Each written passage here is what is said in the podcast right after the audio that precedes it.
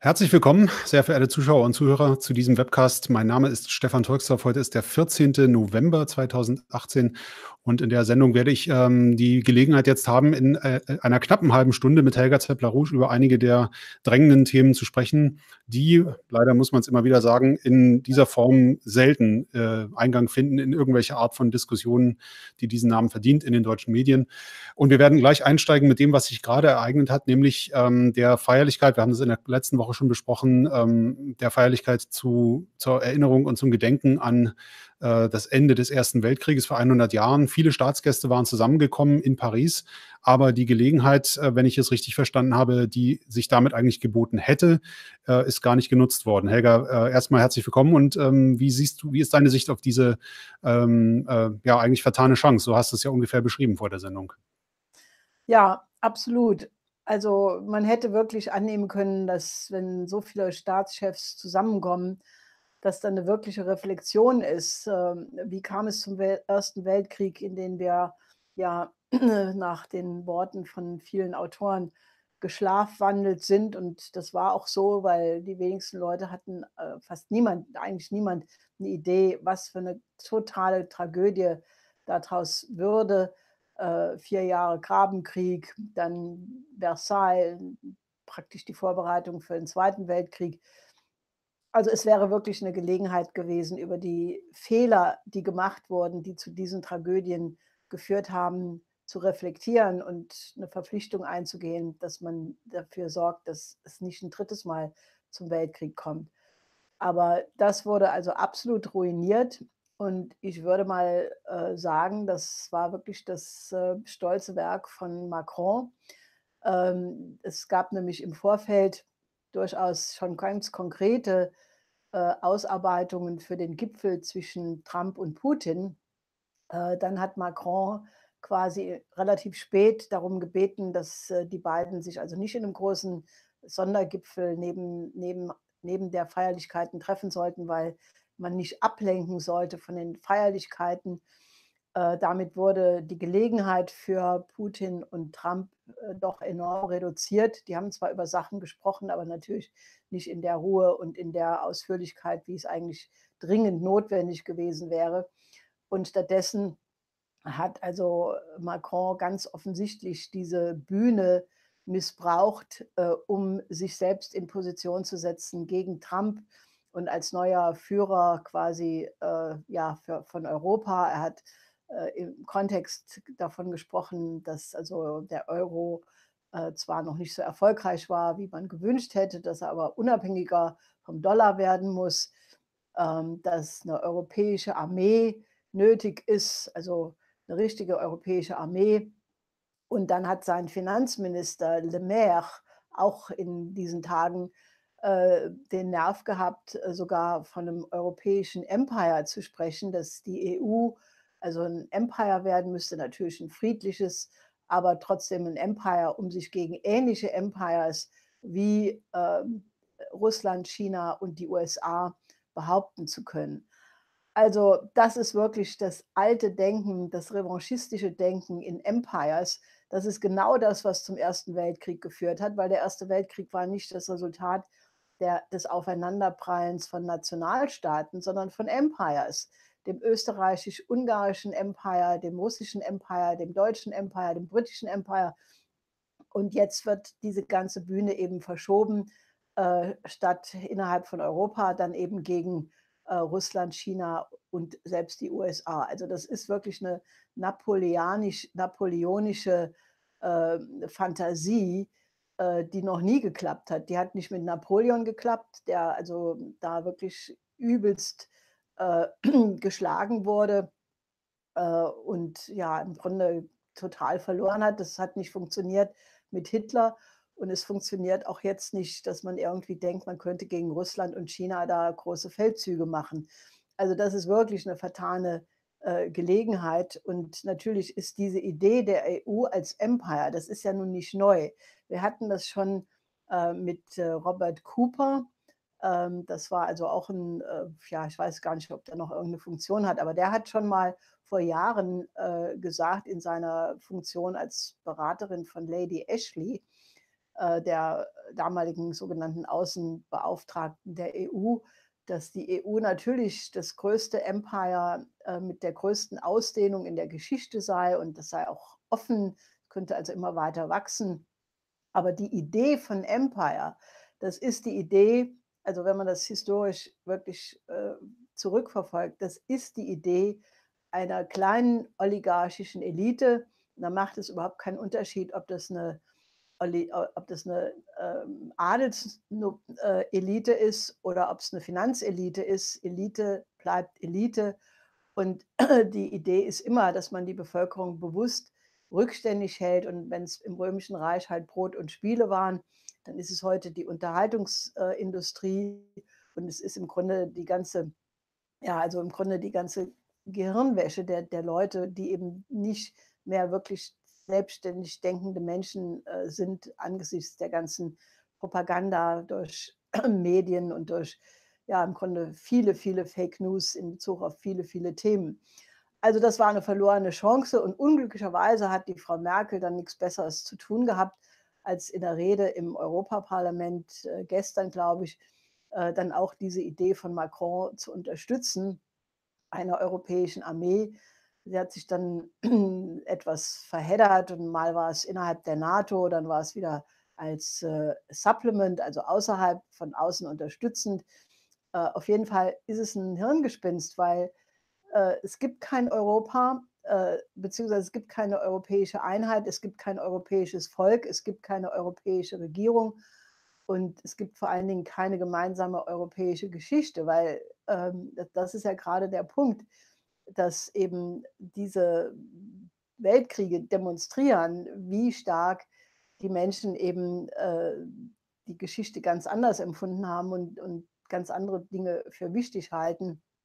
Äh, und das eben nicht durch ein Konstrukt, was von oben übergestülpt wird, äh, künstlich da erzeugt werden kann, sondern wenn überhaupt in Europa äh, der Zukunft, dann müsste es ein Europa sein der griechischen Antike, der Klassik, der andalusischen Renaissance, der italienischen Renaissance, der deutschen Klassik und anderer Hochphasen. Aber ich habe von diesen äh, Politikern und, und äh, EU-Bürokraten noch nie irgendein Wort gehört, was die Seele und das Herz von Europa ansprechen würde. Und deshalb sind das Konstrukte, die auch zum Scheitern verurteilt sind. Also das war eine verlorene Chance und äh, ich denke, das wird auch absolut nicht funktionieren. Ähm, wenn man sich Europa natürlich anschaut, ähm, ist es ja schon auffällig ähm, und in, vielen Bereichen auch ein Thema, dass äh, im Grunde anti-europäische Strömungen auftauchen, wobei man natürlich sagen muss, das sind nicht anti-europäische, sondern das sind Strömungen, die sich halt äh, politische Parteien und andere Bewegungen, die sich eben gegen die EU in ihrer jetzigen Form, gegen den Euro und so weiter äh, richten. Ich meine, niemand ist gegen Europa. Das wäre ungefähr so, als wäre man irgendwie gegen das Mont Blanc-Massiv oder so. Das ist einfach Quatsch.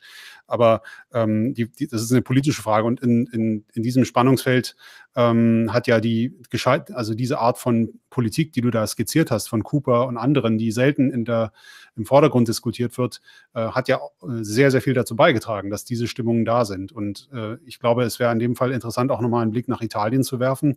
Denn wir haben in den letzten Monaten sehr oft darüber gesprochen, dass ähm, Italien mehr oder weniger offen im Clinch ist, zumindest mit dieser EU-Bürokratie in Brüssel. Und äh, wie sieht es dort aus? Weißt du etwas, ähm, ja, etwas Neues über was sich dort tut?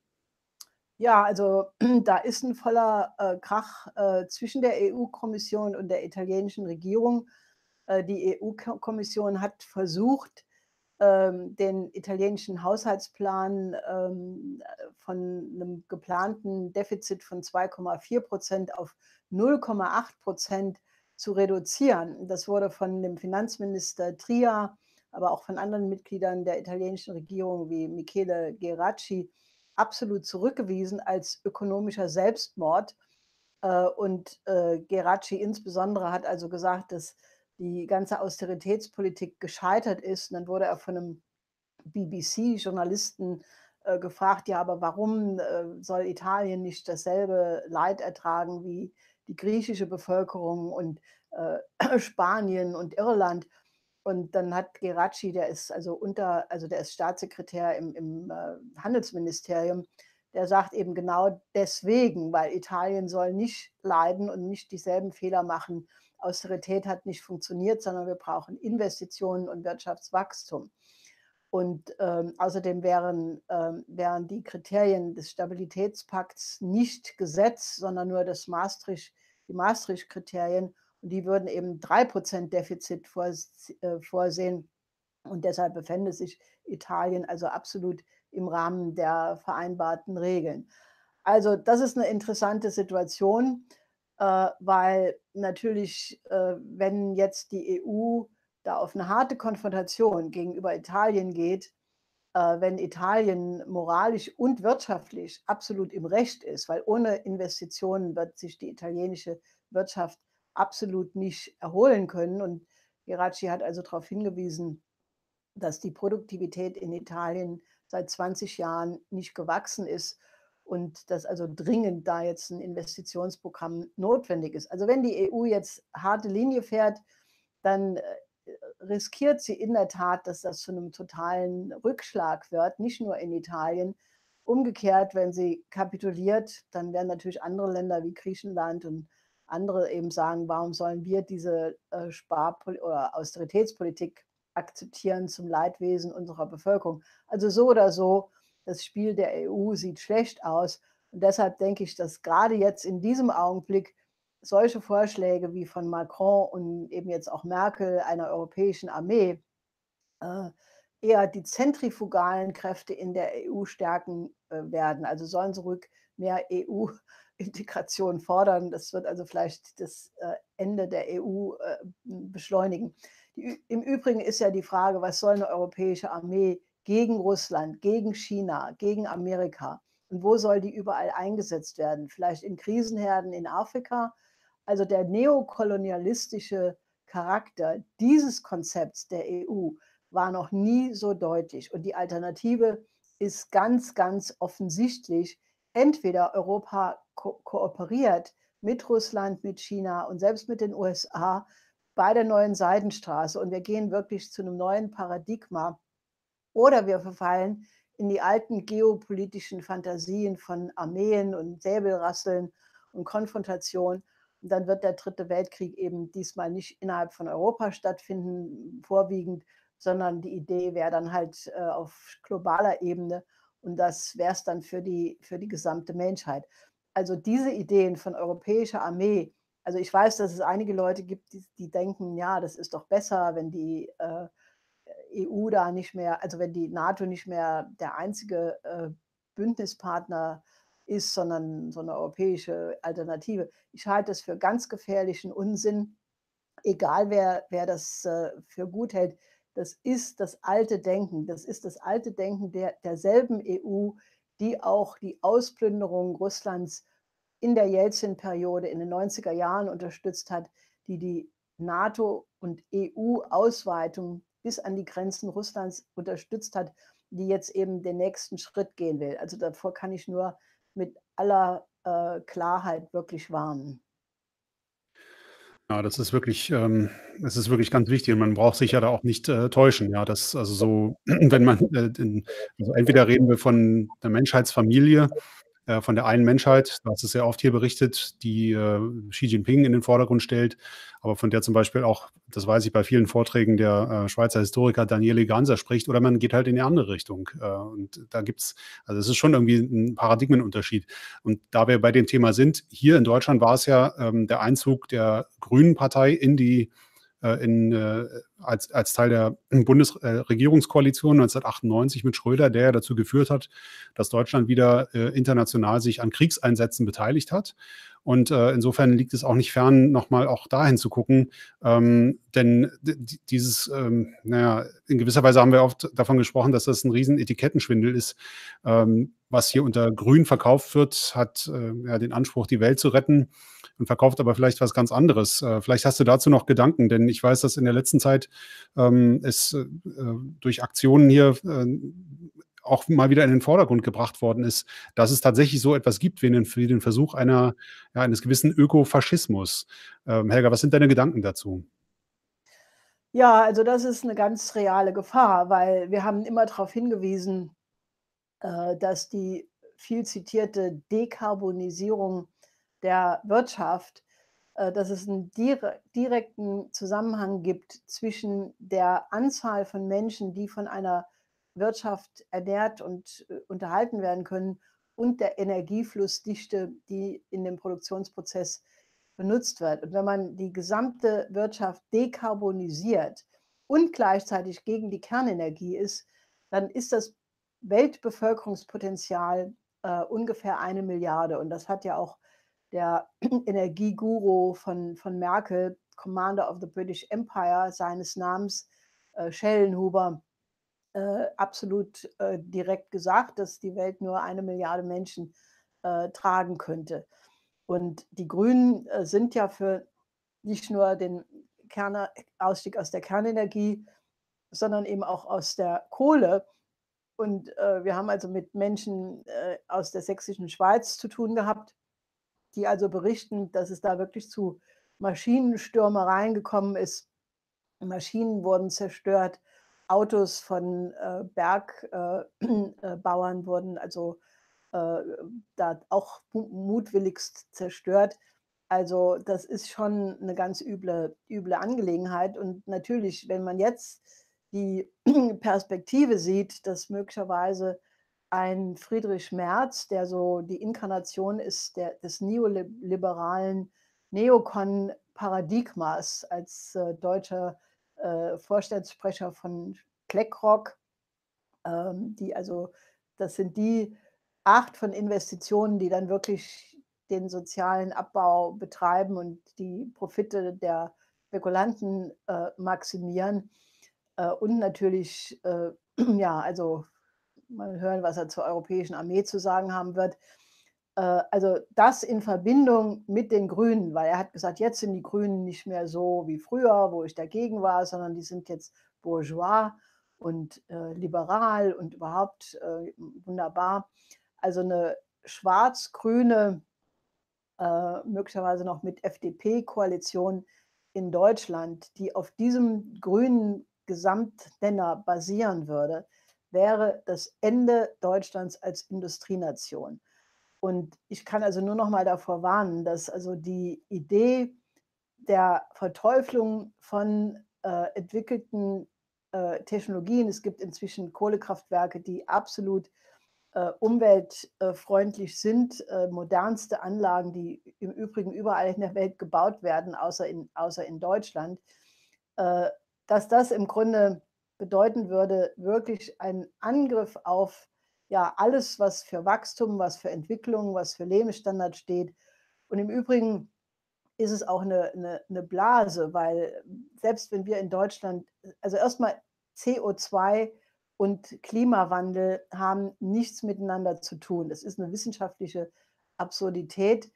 Äh, selbst wenn das so wäre, und das ist es emphatisch nicht, äh, wäre das, was wir in Deutschland bewirken können, im Verhältnis zum Weltmaßstab so lächerlich, dass man sich wirklich klar machen muss, hinter dieser ganzen wirklichen Gehirnwäsche-Propaganda, und man braucht hier nur also die Radios, Deutschlandfunk und andere anzustellen, ist eine Propagandasendung nach, dem, nach der anderen. Wenn sich das durchsetzt, also also selbst wenn, wenn man das umsetzen würde, hätte das überhaupt keinen Effekt oder so einen minimalen Effekt auf die Weltklimaentwicklung, die natürlich stattfindet, die aber das Resultat ist von ganz anderen Prozessen, die wir auch nur zum Teil überhaupt wissen. Es hat zu tun mit Prozessen auf der Sonne, mit der Position äh, unserer Galaxie in der Milchstraße, mit zyklischen Entwicklungen äh, überhaupt in der Galaxie. Und wenn überhaupt, dann sollten wir dringend die Forschung über diese Prozesse massiv erhöhen.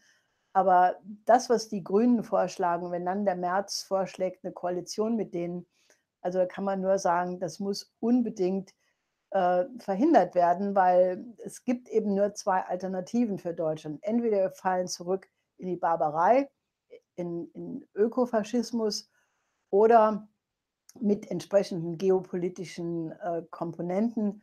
Oder wir gehen zu einem vollkommen neuen Paradigma der internationalen Beziehungen, der Kooperation, der Innovation, der Zusammenarbeit in der neuen Seidenstraße.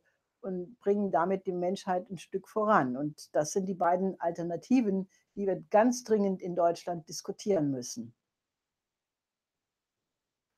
Die gute Nachricht ist natürlich, und darauf äh, weist du ja auch immer wieder hin, dass Deutschland ja nun nicht das einzige Land ist auf der Welt äh, und sich eigentlich sehr, sehr viel tut in der ähm, größeren Welt, äh, vor allen Dingen in Asien, äh, nachdem also die Chance in Paris vergeben war. Äh, da ähm, hat, bietet sich ja äh, jetzt quasi gleich die nächste bei großen Gipfeln, die in Singapur stattfinden. Und du bist, du hast deinen Finger eigentlich immer sehr eng am Puls der Dinge, die dort stattfinden in und um China herum, ähm, das ja dort eine ganz wesentliche Rolle spielt als, als äh, die Triebkraft, die, ähm, also wenn man sich Weltstatistiken anschaut, dass die Armut in den letzten 10, 20 Jahren äh, enorm reduziert wird. Es hat sehr, sehr viel damit zu tun, äh, was China eben getan hat.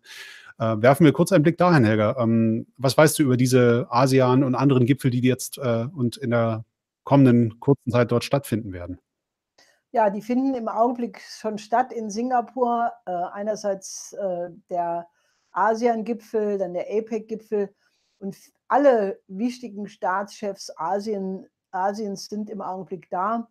Äh, Putin, Xi Jinping, Abe, Moon, äh, verschiedene andere, äh, die alle dort äh, sich treffen und wichtige Verträge aushandeln. Also gibt es ein neues Fairtrade, Handelsabkommen zwischen all diesen asiatischen Staaten was also nichts mit dem TTIP und ähnlichen äh, Dingen zu tun hat.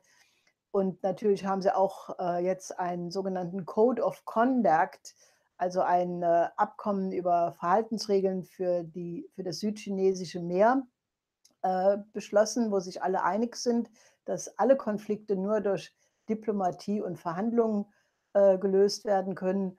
Und äh, also insgesamt kann man wirklich sehen, das ganze Zentrum der Entwicklung ist in Asien. Es ist längst nicht mehr in Europa und, und auch nicht in den USA, solange die äh, sich da nicht äh, verändern, innenpolitisch.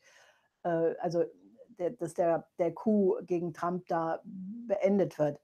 Also das Zentrum der Entwicklung ist in Asien und natürlich ist das einer der Gründe, warum man im Augenblick im Westen, in den USA, aber leider auch in Europa eine absolute Eskalation hat von Attacken auf China. Also der Vizepräsident Pence hat in Japan absolut da seine üblichen äh, Vorwürfe, die er schon im Hudson-Institut äh, losgelassen hat, äh, gegen China losgelassen. Und ähm, dann gibt es also zwei größere Berichte. Einer ist viele hundert Seiten lang von äh, Kommissionen in den USA, die also volle Breitseite gegen die Seidenstraße, das wäre nur der Versuch von China, die Welt zu erobern. Also im Grunde das, was, was wir schon kennen. Aber da ist eine absolute Eskalation. Deshalb äh, ist es sehr wichtig, dass zwischen äh, wichtigen Vertretern der Trump-Administration und der chinesischen Regierung die Verhandlungen über den Handelskonflikt wieder aufgenommen wurden. Es gab also Telefongespräche zwischen, ich glaube, Wilbur Ross und, und Kutloff und Liu He, also dem Chefwirtschaftsberater von Xi Jinping. Und die haben sich also optimistisch ausgedrückt, dass es doch eventuell äh, zu einem positiven Ergebnis der Verhandlungen kommen könnte. Und da ist ja der Gipfel zwischen Trump und Xi Jinping äh, am Rande der G20, äh, des G20-Gipfels Ende dieses Monats in Argentinien. So, wir haben jetzt eine volle internationale Mobilisierung, wo wir sagen, wir müssen ein neues Paradigma haben. Wir brauchen angesichts der Gefahr eines neuen Finanzcrashs, also nur mal die letzten Zahlen dazu, es sind pro Tag 5 Billionen an Geldern, an, an Geldströmen, die um den Globus jagen. Davon sind 98 Prozent spekulativ, äh, also Währungsspekulationen, Derivatspekulationen und nur 2 Prozent betreffen die reale Wirtschaft. Und das ist das Damoklesschwert, was über uns hängt. Deshalb haben wir diese Kampagne äh, sofort die vier Gesetze von LaRouche, also Bankentrennung, Glass-Steagall, dann Nationalbank in jedem Staat, äh, Kredit, ein internationales Kreditsystem, ein Crash-Programm für äh, neue ökonomische Plattformen auf der, Basio, auf der Basis von Kernfusion und Raumfahrtkooperation und natürlich dann ein neues internationales äh, Finanzsystem, ein neues Bretton Woods-System und dann eben die Kooperation bei der neuen Seidenstraße und einem völlig neuen Paradigma in den internationalen Beziehungen. Das ist die gewinnende Strategie und alles wird davon abhängen, ob es uns gelingt, die USA und Europa in dieses neue Paradigma hineinzubewegen. Und da möchte ich Sie alle bitten, seien Sie da nicht passiv, kontaktieren Sie uns, werden Sie aktiv mit uns, weil das ist im Grunde die wichtigste Schlacht für die Zukunft der Menschheit, die im Augenblick auf der Tagesordnung ist. Äh, Helga, die äh, Lage in den USA sollten wir vielleicht auch noch kurz thematisieren, auch wenn die Sendung jetzt nicht ewig lang werden wird. Aber ähm, es ist ja schon sehr, sehr vielschichtig. Und nachdem wir in der letzten Woche schon besprochen haben, was erstmal unmittelbar der Ausgang, Ausgang der Zwischenwahlen der sogenannten Midterm Elections bedeutet hat, äh, nämlich dass ähm, zwar diese Ermittlungen äh, um Russiagate weitergehen werden, aber wahrscheinlich erstmal der Versuch der Demokraten und auch die, der Fokus der Demokraten auf ein Amtsenthebungsverfahren äh, erstmal begraben werden müsste. Da möchte ich einfach mal da anschließen. Was tut sich zurzeit in den USA und ähm, steht deine Einschätzung eigentlich nach wie vor? Ja, absolut. Ähm, weil natürlich ist dem Impeachment, also dem Amtsenthebungsverfahren, erstmal ein Riegel vorgeschoben, dadurch, dass die Republikaner Sitze im Senat dazugewonnen haben. Und gegen den republikanischen Senat äh, ist natürlich kein äh, Amtsenthebungsverfahren durchzukriegen. Und es gibt jetzt in der Demokratischen Partei eine sehr interessante Auseinandersetzung zwischen den Leuten, die sagen, jetzt müssen wir uns dringend um die Probleme der Wirtschaft kümmern, Infrastruktur, äh, genereller Kollaps der, der Wirtschaft. Und wir brauchen eine überparteiliche Zusammenarbeit. Dazu gehört zum Beispiel Nancy Pelosi, äh, die bisherige äh, Sprecherin des Senats und, und äh, wahrscheinlich auch in der Zukunft, die eben sagt, wir brauchen eine Zusammenarbeit. Und Trump hat schon gesagt, wenn die Rebellen in der Demokratischen Partei gegen Pelosi ähm, ja, also verhindern wollen, dass sie wieder Sprecherin wird, dann wird er dafür sorgen, dass republikanische Stimmen ihr doch zum Wahlsieg verhelfen. Also das ist die eine Seite, die eben zusammenarbeiten wollen und sich um reale Probleme kümmern, gegen solche äh, ja, Fanatiker wie Congressman Nadler und, und Adam Schiff, äh, Washington Post, New York Times, also dieser ganze Komplex, die sagen, nein, wir müssen äh, die Müller-Untersuchungen beschützen, wir müssen den FBI unterstützen, äh, weil die Gefahr wäre, dass Trump diesen ganzen, diese ganze Scharade da beendet. Und das ist natürlich jetzt auch eine Auseinandersetzung, wo also Adam Schiff äh, jetzt sich zum Hauptverteidiger von Jeff Bezos aufschwingt, ähm, also dem Chef von Amazon. Und da geht es also darum, dass Amazon, äh, die also nicht nur äh, Online-Kaufmöglichkeiten äh, erzeugen, wo man alles innerhalb von Stunden kriegen kann, sondern da machen die kein Geld mit. Die, da machen sie einen Preiskrieg um alle äh, so sogenannten Tante-Emma-Läden im, im äh, Online-Geschäft äh, zu vernichten durch einen Preiskrieg und stattdessen machen sie eben ihr Geld bei dem Data-Management, also der Datenmanagement von Großkunden und vor allen Dingen natürlich vom Pentagon, vom CIA, vom FBI.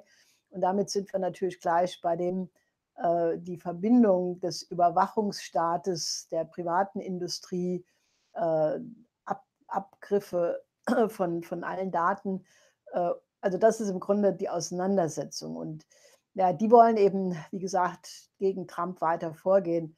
Aber ich glaube, dass das im Grunde auch so einen Punkt erreicht hat, wo trotz äh, Medienmanipulation, also ein Realitätsschock, der wirklich in Amerika sitzt, ist dieses Riesenfeuer in Kalifornien.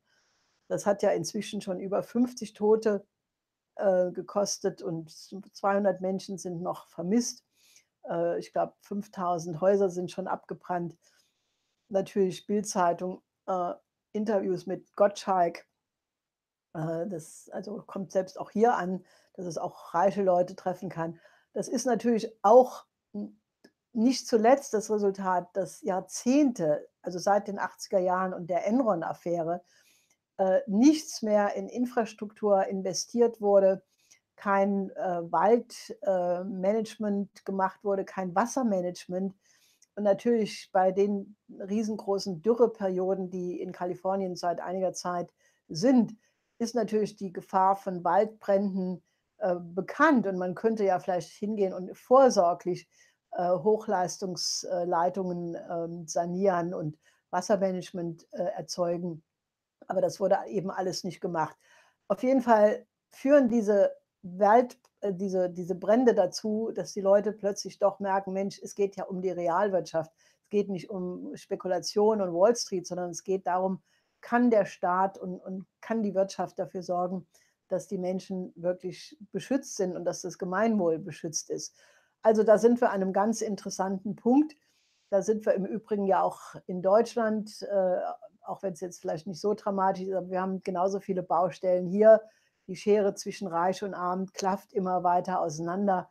Und äh, ich denke mal, die Notwendigkeit, wirklich zu einem neuen Paradigma des Denkens zu kommen und die Menschheit von einer ganz anderen Warte her zu betrachten, als von egoistischen, gierigen, kleinen Interessen, dass äh, die Notwendigkeit ergibt sich in Amerika genauso wie hier.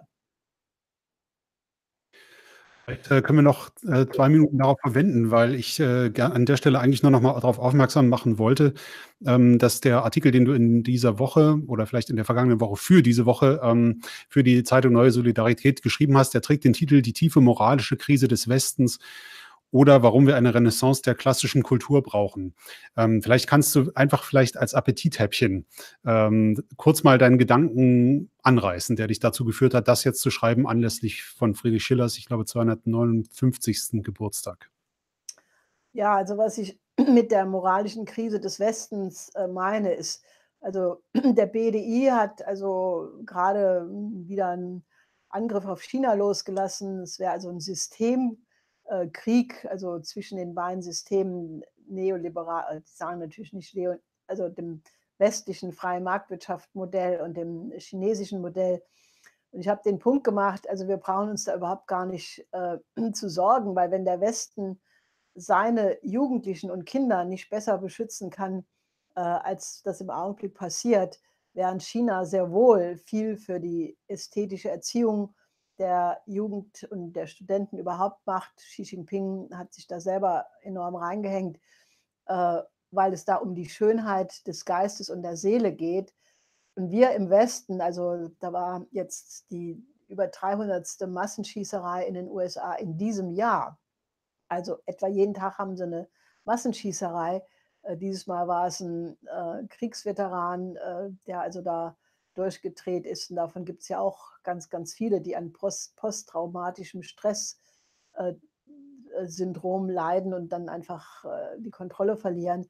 Aber natürlich äh, sind viele dieser Terrorakte auch in den Schulen, wo, wo Schüler ähm, wirklich vollkommen durchknallen. Und das ist, das ist das Resultat eines total degenerierten Menschenbildes, äh, was also in vielen Formen in der sogenannten Kultur zum Ausdruck kommt, sei es jetzt in den Texten von Hip-Hop oder anderen Pop-Texten äh, oder sei es jetzt äh, in Gewaltvideos oder auch dem uneingeschränkten Zugang im Internet zu allem, was an Gewalt, an Pornografie, an, an Perversion überhaupt nur denkbar ist. Und wenn Kinder dem ausgesetzt sind, ohne dass sie wirklich die innere Festigkeit haben, einer humanistischen Bildung und das von sich aus ablehnen, dann ist halt die Gefahr wirklich groß, dass sie zu solchen äh, Sachen kommen, wie im Fall jetzt von Berlin, wo ein Zehnjähriger einen Zehnjährigen vergewaltigt hat mit Hilfe von Elfjährigen. Also das muss man sich mal vorstellen. Und äh, das ist einfach ein Kollaps unserer westlichen Kultur. Da kann man noch so viel von Leitkultur schwadronieren. Äh, das wird alles nichts nützen. Und ich habe von keinem der politisch Verantwortlichen in der Regierung oder in der EU auch nur ein Wort über die großen kulturellen Schätze gehört, die wir in Europa wirklich haben. Also, und ich denke mal, die ästhetische Erziehung ähm, ist wirklich der Schlüssel, ähm, dass eben diese schlechten Impulse, die Begehrlichkeit, alles haben zu wollen, was man gerade sieht und immer weiter obsessiv zu werden in der Verfolgung dieser Ziele, und dann letztlich ja alle Grenzen zu durchbrechen. Das ist nur durch eine Methode zu verbessern und das ist die ästhetische Erziehung durch die große klassische Kunst. Die Schönheit, die Erfahrung dessen, was den Menschen veredelt. Und deshalb sind wir ja, also gerade auch mit unserer Initiative im Schiller-Institut, eine klassische Renaissance-Bewegung zu erzeugen, sind wir international tätig und haben also auch da sehr, sehr gute Erfolge. Also von daher denke ich mal, werden Sie wirklich mit uns Teil dieser Bewegung, weil es ist unsere westliche Kultur, die gerettet werden kann, aber sie wird es nicht von alleine sein, sondern wir brauchen tätige Menschen, die mit uns zusammen wirklich an dieser Renaissance der klassischen Kultur arbeiten. Helga, vielen, vielen Dank. Äh, von meiner Seite noch der Hinweis, also der Artikel, den sollten Sie sich in, einfach in Ruhe auch gründlich durchlesen. Den finden Sie auch online in der Zeitung Neue Solidarität in der Ausgabe vom 15. November. Und äh, auch die Sendung, also die, äh, äh, die Sendung von dieser Woche wie auch von der letzten Woche wird auch verfügbar sein, neben dem Video als Podcast. Und das hat gut geklappt. Das heißt also, die verschiedenen Podcast-Verteiler, Google, Apple und so weiter, die greifen das auch alles auf. Sie finden es also auch dort zum Download und auch zur Weiterverbreitung. Ähm, Helga, vielen, vielen Dank, dass du Zeit gefunden hast. Und dann äh, wünsche ich allen einen schönen Abend und hoffentlich bis zur nächsten Woche. Ja, auf Wiedersehen.